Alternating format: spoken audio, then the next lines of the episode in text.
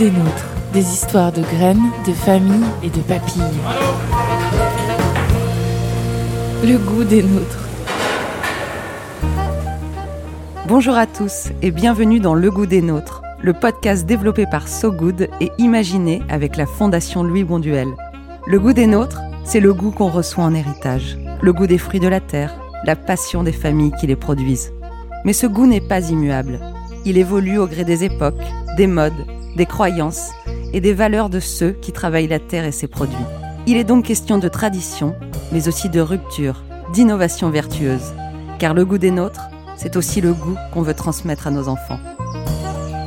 À travers différentes sagas familiales, le goût des nôtres part à la rencontre d'agriculteurs, de producteurs et de restaurateurs bien décidés à transmettre leur travail et leurs convictions aux générations suivantes.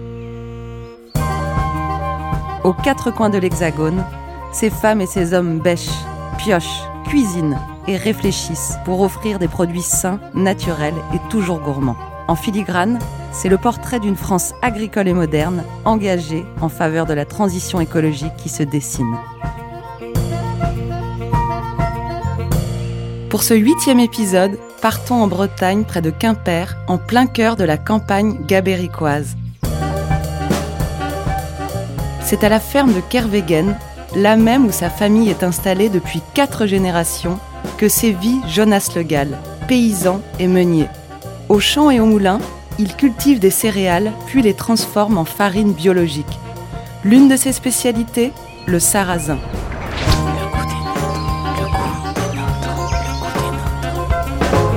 Le goût des nôtres. Si vous avez dégusté une galette saucisse dans un restaurant du Finistère, vous avez peut-être bien goûté le fruit de son labeur.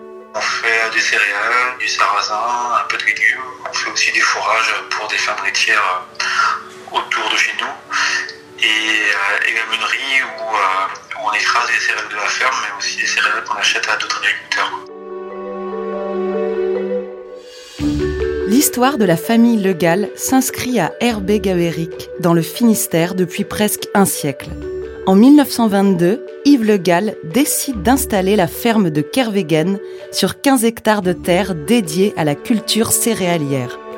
Il y pratique une agriculture traditionnelle, faite d'élevage et de culture, puis il la transmet à son fils, François, le grand-père de Jonas Le Gall.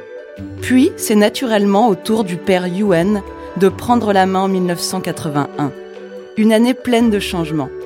Alors que François Mitterrand s'installe à l'Élysée, Yuen, animé de convictions fortes autour du développement d'une ferme dans les principes et les valeurs d'une agriculture biologique et paysanne, convertit l'exploitation au bio. Ces convictions ne viennent pas de nulle part. Déjà, François Le Gall s'était tenu à une distance prudente des avancées techniques de l'époque. Un jour, alors qu'il s'essayait à l'épandage d'un nouvel engrais, l'ammonitrate, il se brûla la peau.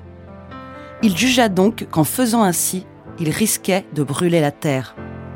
Pionnier du bio en Bretagne, Yuen Le Gall porte des convictions qui ne sont pas forcément dans l'air du temps des années 80. Mais il les porte avec une punacité et une force de caractère qu'il transmet à son fils, et tant pis si cela ne plaît pas à tout le monde. Il a foi en son projet. Certains voyaient ça comme une attaque à leur manière de faire.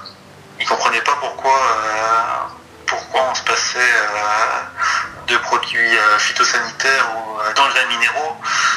Et pour eux, ben, soit quand l'agriculture était réussie, c'était qu'on trichait et qu'on allait traiter la nuit, ou alors quand c'était raté ou quand les champs étaient sales, ben, c'était une catastrophe, c'était une honte pour un agriculteur.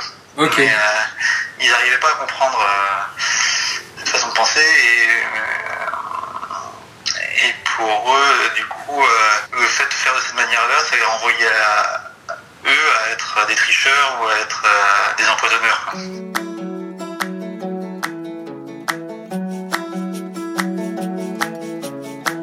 En plus du bio, Yuen se lance également dans une autre activité, la meunerie. Yuen achète un moulin en 1985. Le grain est ainsi cultivé en agriculture biologique et moulé à l'ancienne sur le domaine de Kervegen. C'est dans ce cadre que grandit Jonas. J'ai grandi sur la ferme et j'ai passé beaucoup de temps à, sur la ferme, que ce soit à jouer ou après à donner des coups de main. parce que c'est quand même un terrain de jeu génial la ferme quand on est enfant.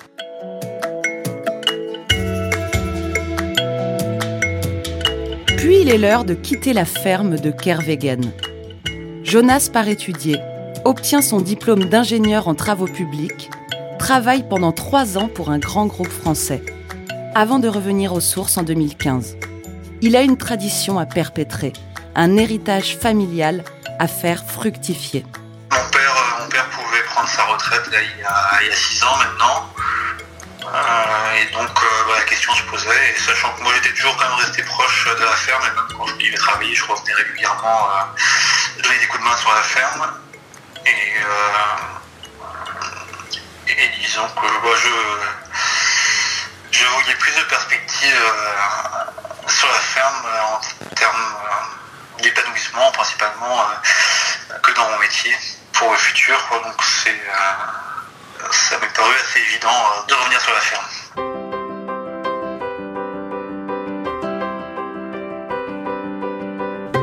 Depuis, Jonas Le Gall produit des céréales pour les transformer en farine. Il cultive du blé, du petit épeautre, du seigle, du lupin, mais surtout du sarrasin, la légende locale.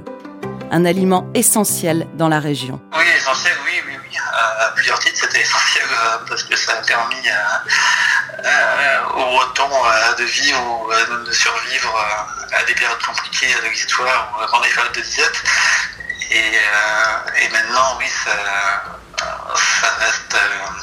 c'est une plante symbolique de la Bretagne, même si beaucoup de sarrasins utilisés en Bretagne pour les pour, pour l'agroalimentaire, vient, vient d'Europe de ou vient, ou vient d'Asie orientale.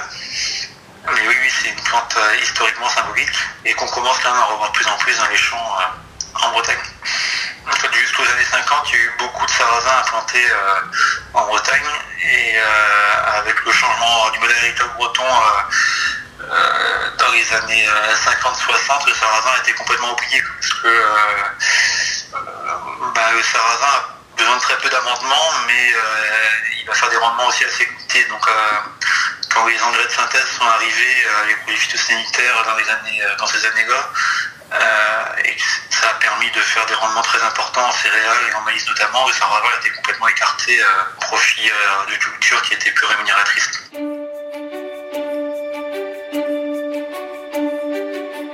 Réintroduit au début des années 90 par des agricultures engagées, le sarrasin a petit à petit retrouvé la place qu'il mérite dans les champs bretons.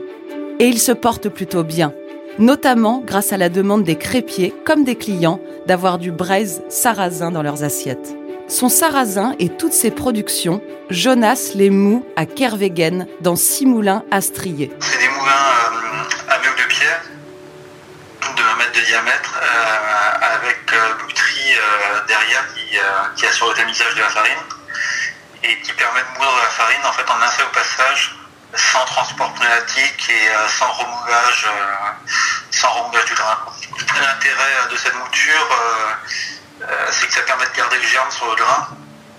Parce n'y a pas de transport pneumatique, il n'y a pas de très peu de, manipulation du grain.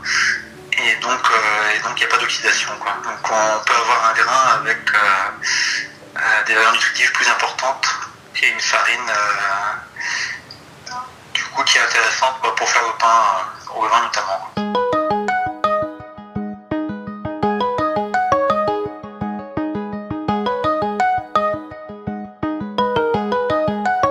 le paysan meunier achète également 550 tonnes à des céréaliers du reste de la France pour sa meunerie.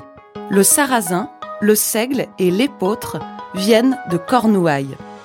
Les autres céréales sont achetées dans l'Orléanais et l'Eure-et-Loire. Jonas Le Gall privilégie les circuits courts. Pour la vente de sa farine, c'est la même limonade. 60% est vendu dans le Finistère, 20% dans les Côtes d'Armor et 10 à 15% dans le Morbihan. On la retrouve chez des boulangers, des crépiers, mais aussi des grandes enseignes bio. Entre sa casquette de paysan et celle de meunier, le breton semble épanoui. Étant meunier, euh, on est un peu au centre euh, entre les boulangers, euh, distribution, des magasins de distribution, des, des trépieds, des biscuitiers aussi, et puis des paysans, quoi. On, touche un peu à tout sur la filière, quoi. C'est ça, c'est très intéressant, de pouvoir de pouvoir discuter un peu avec tout le monde, de, voir les problématiques de chacun. moi, j'ai plutôt tendance à me mettre côté agriculteur parce que je suis, je suis paysan moi-même, mais euh, bah, du coup, c'est un avantage aussi pour moi en tant que meunier, quoi, parce que je comprends, euh, je peux comprendre plus facilement les problématiques des agriculteurs. Euh, et ça permet aussi de transmettre aux boulangers aussi des informations en expliquant les problèmes sur la farine euh, liés euh, aux conditions au champ, liés aux variétés au champ. Enfin, je trouve cette partie-là très intéressante et ça permet aussi d'avoir les retours euh, des boulangers ou des crépiers en bien ou en mal quoi, sur les produits qu'on fait. et c'est très valorisant. C'est ce qui manque beaucoup d'ailleurs maintenant dans le monde agricole.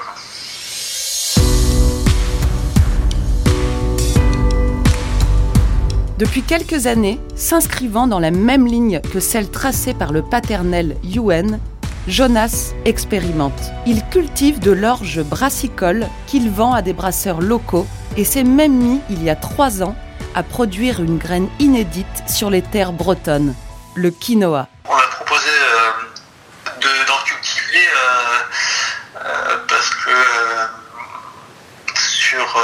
sur, la zone où ils en font habituellement, c'est-à-dire euh, Sud, Beauce, euh, les Val de Loire.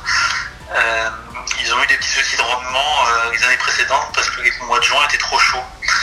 Et quinoa a besoin d'ensoleillement comme il en a dans les Alpes, mais pas trop de chaleur. C'est-à-dire que sur les plateaux d'altitude, les nuits sont quand même fraîches. Et donc il ne faut pas des périodes caniculaires comme on a pu avoir au mois de juin les précédentes années. Et du coup, ils avaient sur les régions du centre de la France des problèmes de rendement. Là où nous, euh, les deux premières années, ben, en Bretagne, il fait jamais très très chaud, euh, mais on avait quand même des printemps plutôt beaux, donc euh, ça correspondait bien au quinoa. De là à imaginer les Bretons manger bientôt crêpes et galettes à la farine de quinoa Et pourquoi pas Après tout, les Péruviens l'utilisent depuis des temps immémoriels en raison de ses vertus et de sa richesse en minéraux et oligoéléments.